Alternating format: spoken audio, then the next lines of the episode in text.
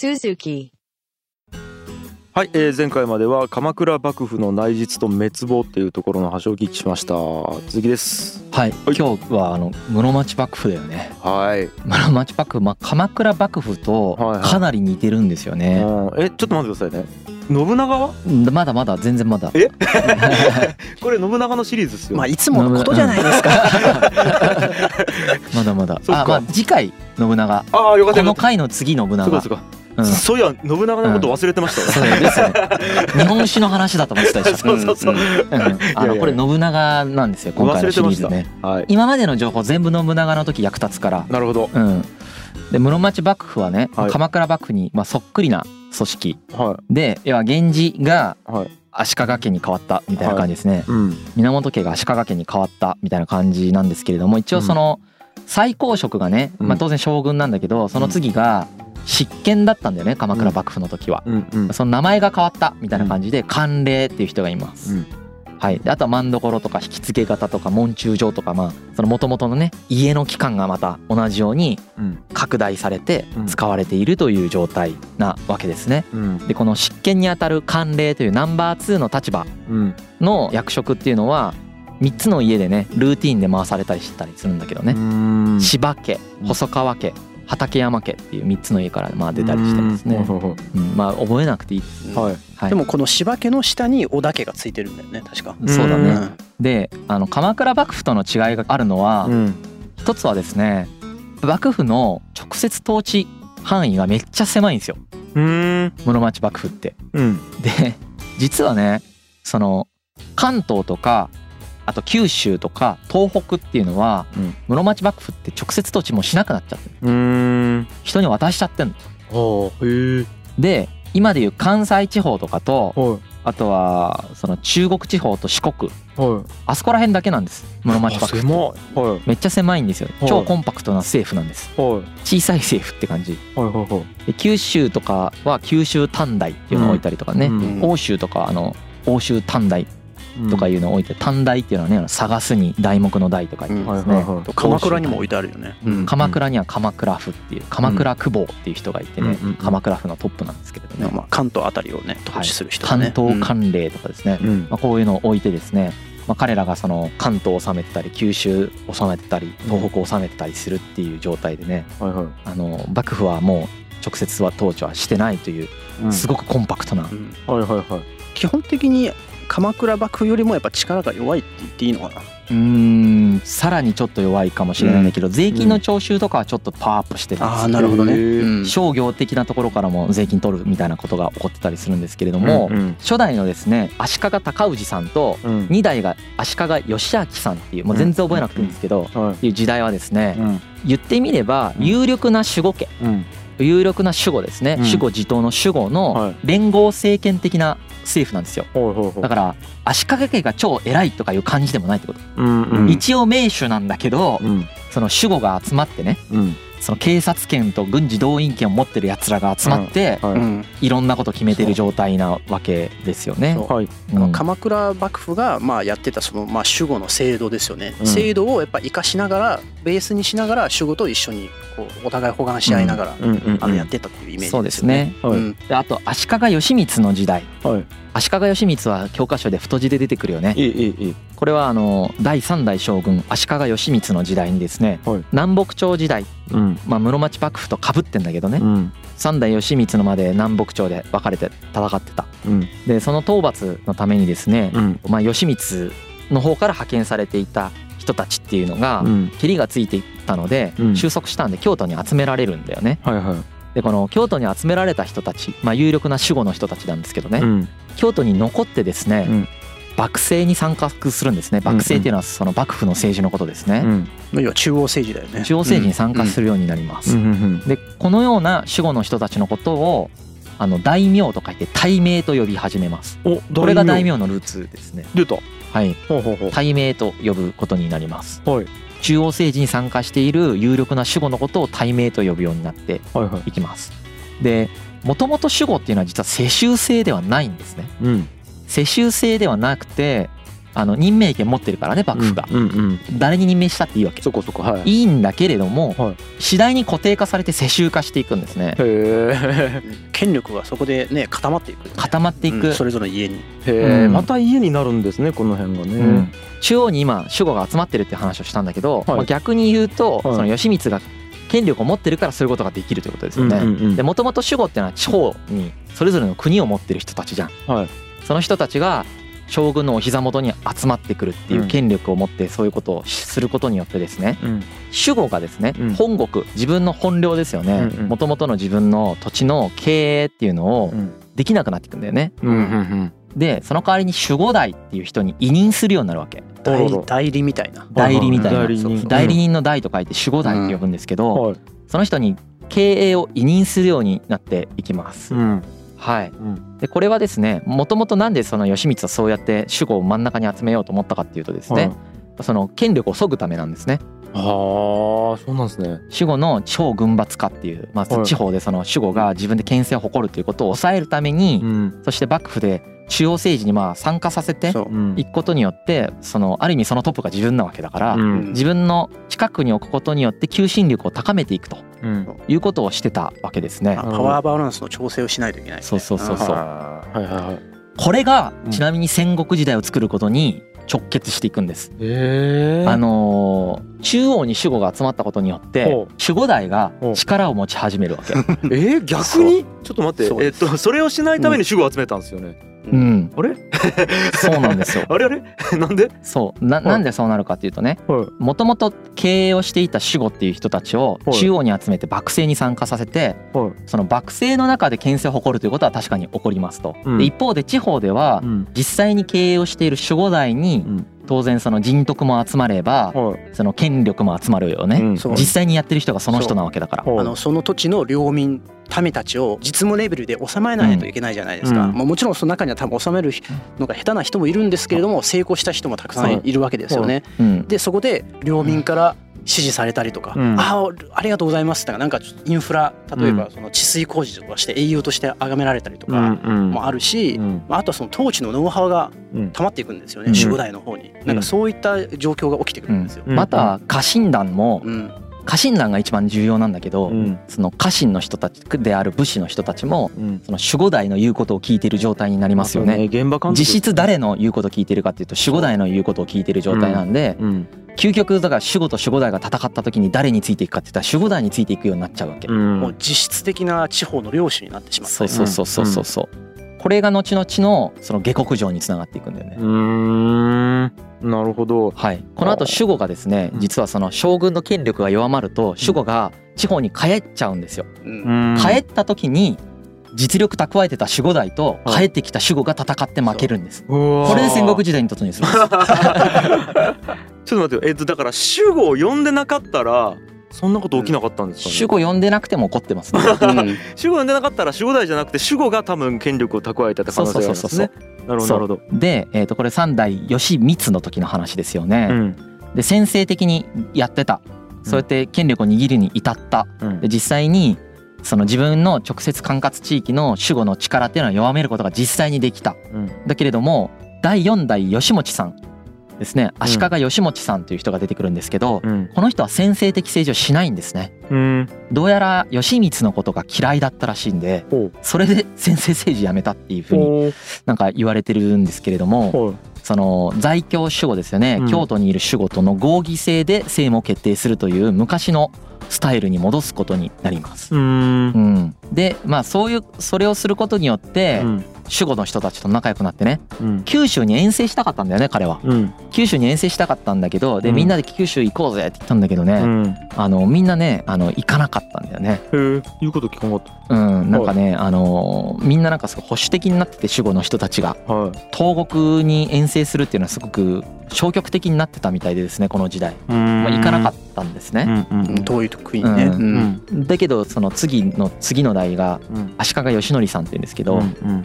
この義則さんっていう人はですねまた先制化に触れるわけです。だから先制と合議制がこうね行ったり来たりってことですよね。うん。合議制先制合議制先制ってなったってことです。なるほど。でこの揺れ動き統一しない感じもすごく評判が悪かったんですよ。あー。はっきりしてよ、してるよみたいな。どっちなんやね。はいはいはい、うん。これもやっぱりその室町幕府のこうガバナンスの低下につながった原因でもありますよね。うん。なるほどね、この吉典さんはですね、うん。第6代足利義則さんはうん全国支配をもっと進めていこうとしたんですね。だからうん。逆に言ったら全国支配してないってことだよね、そうね、うん。は全国支配をまあ進めようとしていったんだけれども、うん。ずっとね大名の反対にやってたわけ。その対名ですよい、ね、うんうん有力守護の反対にあって頓挫してました。うん。でもその人が死んだんですね。一番反対してた有力な、うん。まあ、畠山さんっていう人がいるんですけど、うんうんその人が反対してた人が亡くなっちゃうんです、そしたらその反動なんでしょうね。うん。足利義則さんがめちゃくちゃ過激化してですね武力でですね、うん。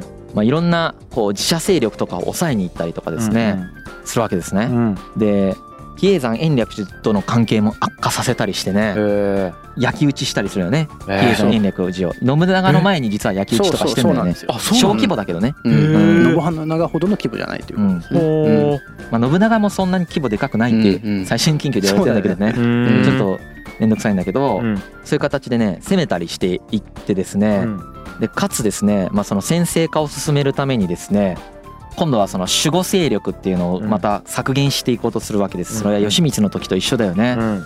でいろんなその有名な守護の人たちを殺したりし始めるんですね。粛清始めるんですよ。義則さんが。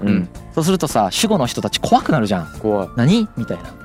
え俺も殺されるんじゃね？みたいな感じになっていくわけですよね、であのこれは本当に皮肉なんだけどさ外敵がいる時全国制覇してない時っていうのは、うん。内乱っていうのが起こりにくかったんだよね、うん。内乱が起こると、うん。その将軍家内で、うん。まあ御家人同士で内乱が起こったら誰かがまあまあまあ敵がいるから僕たちって喧嘩してる場合じゃないよねうん。っていうことを言ってたわけ、うん。まとまる理由にはなるね。なるわけ。うん。それがね外敵を倒しちゃったから、うん。まとまる理由なくなっちゃったってうん。ガチの内乱みたいな内乱というかは結構ねやべえことになってくるんですね。でその中に赤松光助さんという人がいまして、いうん。この御家人の中にですね、うん。この人があの義則足利義則さん将軍をですねうん。暗殺します。ええ？うわ。でこの赤松さんの前にですねうんなんか将軍がね2人ぐらい殺してんだよね。うん。守護ほうほうほでそれを見てね怖くなったんだよね。赤松さんが。これ俺も殺されるんじゃねえと。いうん。で殺される前に殺したろっつってうん。殺すんですよ。将軍を。をうん、でこの将軍を殺しちゃった後はあの殺すんだけど別に入れ替わったりしないんだけどね、い。はまあ、あくまでこいつやべえっつって殺すわけですよ、ね。いなるほど。うん。うん、はで大名同士の結束っていうのがそれでもなくなるわけ。今まではそうやってうん。赤松さんが殺そうとしたら他の大名がねいうん「いやまあ待て」と。うん「そんな将軍殺すみたいなことするのやめようだって敵いるからさ」って言ってたわけ、はいはいはいうん。それが抑えが効かなくなってうん。エスカレートしちゃったってことだよ。ね、うーん。で大名同士も別にねお互い助け合うこともしない。そう。そう。はでその後は2代連続ねあの幼い将軍が擁立されちゃうんですよ。あその後。あなんだかなですね。うん。うん。でここら辺からねうん。その地方に対するガバナンスが効かなくなっていくんだよね。要はそのの統制が効かなくなっていくわけ。うん。具体的に言うと軍事招集できなくなっていくわけ、うんうん集まれって言っても集まらなくなるんですよね、うんそりゃそうなりますわな普通に考えたら。はい。うん。でこりゃやばいってなってうん。将軍がそんなことになってきたのでうん。その京都にいた守護の人たちが帰っていくんですよ。うんうんで帰ったらうん。うん守護代が実務やっててうん。力蓄えててうん。こいつと喧嘩になるっていうのは戦国時代になるんですねそれで、うん。へで京都は京都でもう武士団がいなくなったことによってもう空洞化しちゃうっていう。そう、うん。で一気にまあ そう。一気ではないけどもかなり速いスピードで幕府の力が落ちていく。まあ、この帰ってきた守護をねうん。守護代が殺すっていうのの典型例としてはこの朝倉氏っていう人がですね柴氏っていうやつを殺しちゃうんですけどね、はいはいはい。まあ朝倉もね後々織田家とも相当因縁が、ねうん。深い。そうだね。うん。織田に結局負けちゃうんだけどね。うん。ぐちゃぐちゃになりましたねなんか。うん。日本がやっぱりね権力統制する権力がないっていうのは不幸なことなんですね。なんかそう見えますね。はい。と国土的に日本もなんか統治しにくい感じはするけどね。平野がいろんなところにばらけてるし、ね。なんか前深井君が言ったけどなんかドイツもなんかちょっと似てるよね。ドイツも両方国家なんでね。うん。あの山がちの国なんでうん。両方国家って言ってあの国が細かく分かれちゃうんだよね。で日本もそうなんですよね。やっぱね統一政権が作りづらいっていうのは確かにありますよね。うん。地理的な要因は一つかもしれない。ねなるほど。でこんなグダグダな時にそのまあ決定打として応仁の乱と呼ばれるやつが起こります。ほうほうほこの応仁の乱っていうのもまあ戦国時代の始まりだというふうに言われているまあ有名な乱なんですけどうはい。めちゃくちゃ複雑と言われてるやつです。はい。はい。複雑なのでこれを逐次話しても面白くもなければ何かが分かるわけでもないのでうん。めっちゃエッセンスだけ抜き取ってはい。喋りますね。はい。でこれも通説とうんまあなんか新しい説みたいなのがあるんですけどうん。多分普通の人からとったらどっちでもいい感じだうん。ぐらいの違いしかないんですけどはい。一応喋りましょうか。うん。通説はね一言で言うと応仁の乱が何かはい。将軍の後継ぎ争いが発展していってですねうん。全国が2つに分かれて戦っていったというふうに言われていると。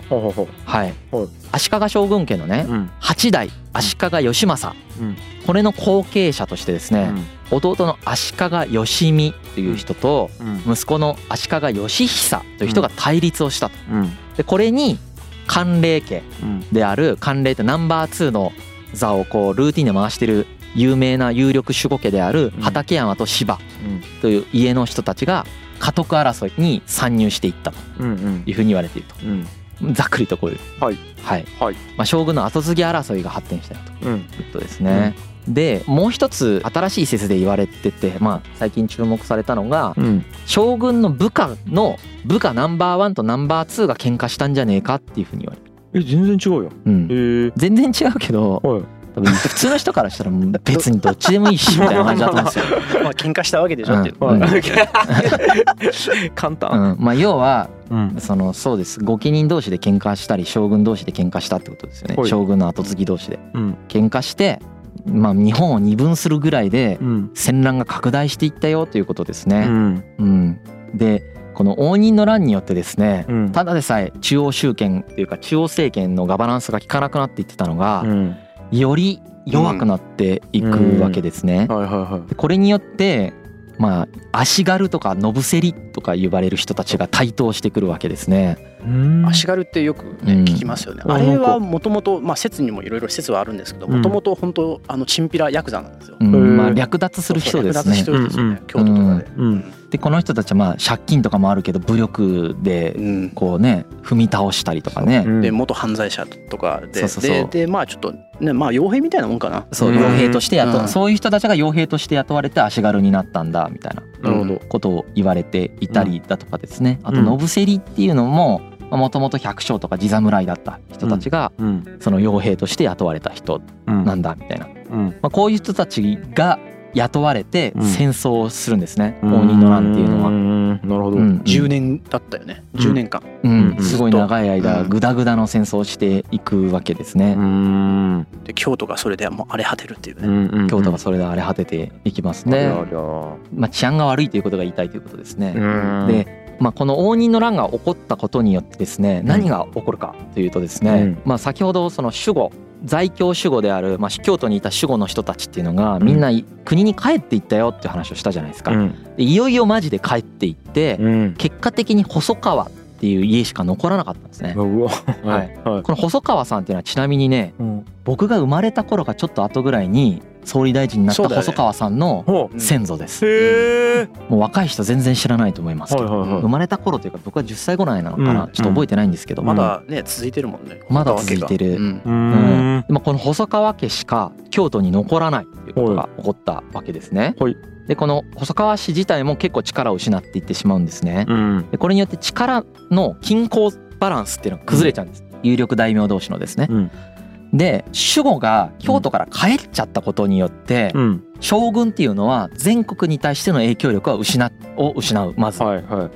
もともとはそれそれぞれの土地から来た守護に対して、うん。その場で結構牽制を振るうみたいなことができてたのができなくなっちゃう、でしかもナンバー2でうん。牽制を振るってた細川氏も力を失って均衡バランスが崩れてしまう。でこれによって何が起こるかっていうと、うん。いわゆるうん。誰も幕府のリーダーシップ取れなくなるんです。そういうことですよね。いよいよ混乱状態に陥るわけですね、無政府状態だよね。うん。でこの混乱状態に陥った時にうん。守護代とか在地領主で力を持ってた人たちが台頭してくる。うんうん。これが戦国時代です。うん。はい。なるほど。よくさ下克上って言うじゃん。はい。下の者が上の者を「オラ!」っつって殺してるみたいなイメージ。はいはいですね。うん。あれもね実はよくよく調べるとちょっとイメージと違うんだよね。へえそうなんですか？うん。これはねその有力大名のん。部下うん。ですよね。に将軍が直接命令するようになってしまったんだ。うん。つまり将軍は部下の部下に直接命令をするようになった。へ自分の部下を飛び越して部下の部下に直接命令を下すようになったんですね。なんでかっていうとうん。自分の部下が言うこと聞かなくなったからです。だけど将軍の権威っていうのはまだあるんでうん。部下の部下とかだとちょっとビビって聞いてくれちゃう。なので直接部下の部下に命令を下すようになった。うん。そうすると部下の部下としては自分が直接将軍から命令されてるわけなのでそれが守護代ってことだよね。あれ？俺守護代だけどしこれもう実質守護なんじゃない？みたいなことになってくるしはそもそも守護を任命する権力を持ってるのが誰か。これは将軍が持っているわけですね。だから将軍が認めてくれたら守護になれるわけじゃん。だから下克上が起こるんですよ。将軍が自分からもう守護の制度を骨抜きにしたんですよ。だから将軍は自らこの身分秩序を破壊して戦国時代を招いてしまうんですね。おもろ。これ会社でよくあるよね。なるほどある。ね。はい 骨抜きにしちゃダメなんだなってちょっと思ったね。まあちょっと今と簡単にアナロジーにしちゃダメなんだろうけど。うんうんなるほどね。社長が部長の部下に直接命令するみたいな。はいはいはい。そうなんです。あシステム自体がだから自分で実システム壊してるってことなんですよねそれ。はあそっかまあ確かにそうですよね。上のひ人間の意思でやっちゃったんですねそれをね。それを上の人間の意思でやるから下の者としてはうんただ実力があるから殺そうって思ったんじゃなくてはい。上の上に認められてるから自分が上に行こうと思ったんです。だから一応大義名分みたいなのあるんですよ。そうそういうことです。状況的なうん。なんか状況的ななんかそういう条件が揃ってる。リスクないじゃん。だって将軍から認めてもらってて自分が倒したら守護になれるんだったら。ですね。ああ面白い。うん。イメージが全然違った。はい。はい。まあこのようにして、まあ、こういう下克上と呼ばれるものも起こってですね、ん。いよいよ戦国時代に突入してきます。これが信長の時代です。やっと信長の時代まで。800年前からずーっと説明したけどやっと今信長の時代まで来たよ。うん。やっと800年経った。うん。はい、はいはいはい。こうやってはい。あのプレイヤーが揃っていくわけなんだけどじゃあプレイヤーを紹介するね。おやっと。どんな人たちが出てきたか。まず守護が戦国大名になるケース。よこれは基本的には上洛しなかった。要は京都に行かなかった人たちってうん。何回も言ったね。はい。この人たちうん。あの例外も一応いるんだけどうん。多くはそうです。はい。どういう大名がいたか。うん。えーと知らない人もいっぱいいると思うんですけどうん。一応読み上げますね。うん。大友宗麟うん。大分の人だよね。うん。武田信玄。うん。これを知らない人はいないでしょうね。うん。今川義元。お。これは信長にぶっ殺される人ですね。ね。はい。うん。大内義興。うん。はいこの人はなんか在京してたらしいですね。うん。あとは島津なんだよ。これ薩摩島津ですね。うんうんうん有名ですよね。うんはい。この人たちは守護だった。もともと守護だったんだけどそのまま戦国大名になった人。なるほど。はい。今度は守護代ですね。自分の上司を飛び越えてうん。大名になっちゃった人たち。うん。下克上した人たちですね。朝倉高景うん。とかですね。越後長尾氏これは上杉謙信の家です。うん。あの長尾さんって言うんですねあの人本当は、うんうん。あの上杉さん、うん。はい。織田信長。来た。はい。よやっと来た。うん。しかも織田信長って守護代の部下。そう。織田家がね。うん。織田家はうん。織田家自体は守護代だったりするんだけど、う。んあの信長の織田家はさらにその守護代の部下。そうそうそう。身分はそんな文に家文家文家なんですよ、うん。だからそんなにあの織田家の中での棟梁の織田家じゃないんですよ、なるほど。織田信長の出身の家は。ほう。ほうほうはい天子常久。うん。ですね。うんあとは三好と呼ばれる人で、うん。まあ三好氏、うん。あとはですねそのさらに下の持統うん。とかまあこの当時は黒人国の人とか言って黒人が天国大名になったケースですね、はい。毛利元就。真田正幸幸村さんたちですね。うん。長宗我部。これ四国の人ですよね、うん。あとは龍蔵寺家。うん。はい。知らない人は飛ばしましょう。はい。はい。そのどれでもねえやばいやつ。うん。斎藤道さん北条早雲。おもうなんか分からんけどなぜか強い。なぜか大名になっちゃった人たち、はい、これ誰？みたいな。あそんなの出てくる誰これ？みたいな人がいるんですよね。これが斎藤道さんと北条早雲です。はい。で道さんの娘と結婚したのが織田信長。そうそうそうそううそう。濃姫とね。うん。はい。あとこれと別の勢力として自社勢力がいますね、来たはい。比叡山延暦。寺来た石山本願寺。うん。これ浄土真宗。うん。一向宗とも呼ばれますね。うん高野山金剛仏寺真言宗ね、うん。あの空海で、ね、空海ですね。うん。興福寺。うん発想宗、ねううん。ん。発想宗これ覚えてなかろうけども、うん。現状ですね。そうです。ああ現状。うん、びっくりした。全部つながってるって意外なとこから出てきた現状。この人たちがおなんかこうもう本当はもっとたくさんいるんだけどおプレイヤーとしてこういう人たちが揃ってきちゃうこれで。え。ーこの応仁の乱までの一連の流れの話したじゃん。はい。鎌倉幕府がぶっ飛んでつか言ってはい。室町幕府ができたけど義満がは先制化してまた合議制になって先制化して京都に集めてそしたら守護代が権力を握ってみたいな流れを説明しましたけど この流れによって今のプレイヤーが揃っちゃうんだよね。えでこの人たちが実力で戦っていくという世界に突入して戦国時代になっていくわけですね。うわすごい。なんかかっこいいですね。はい、この状態であのうん。信長の野望とかプレイしたらちょっと楽しみと思う。ね あこれ守護大名系のやつじゃないみたいな。ま あそういう話もできたら楽しいですそうそうそう。うん。もともとこいつ守護隊じゃないみたいな。そうなんですよ。えー面白い。ということでね。やっと信長の時代に追いつきましたんで、はい。次回から信長の話いや次回からかいいやーいやでもついに信長登場ですね、はい。いやー楽しみですよ。はい。ありがとうございました。ありがとうございます、はい。G.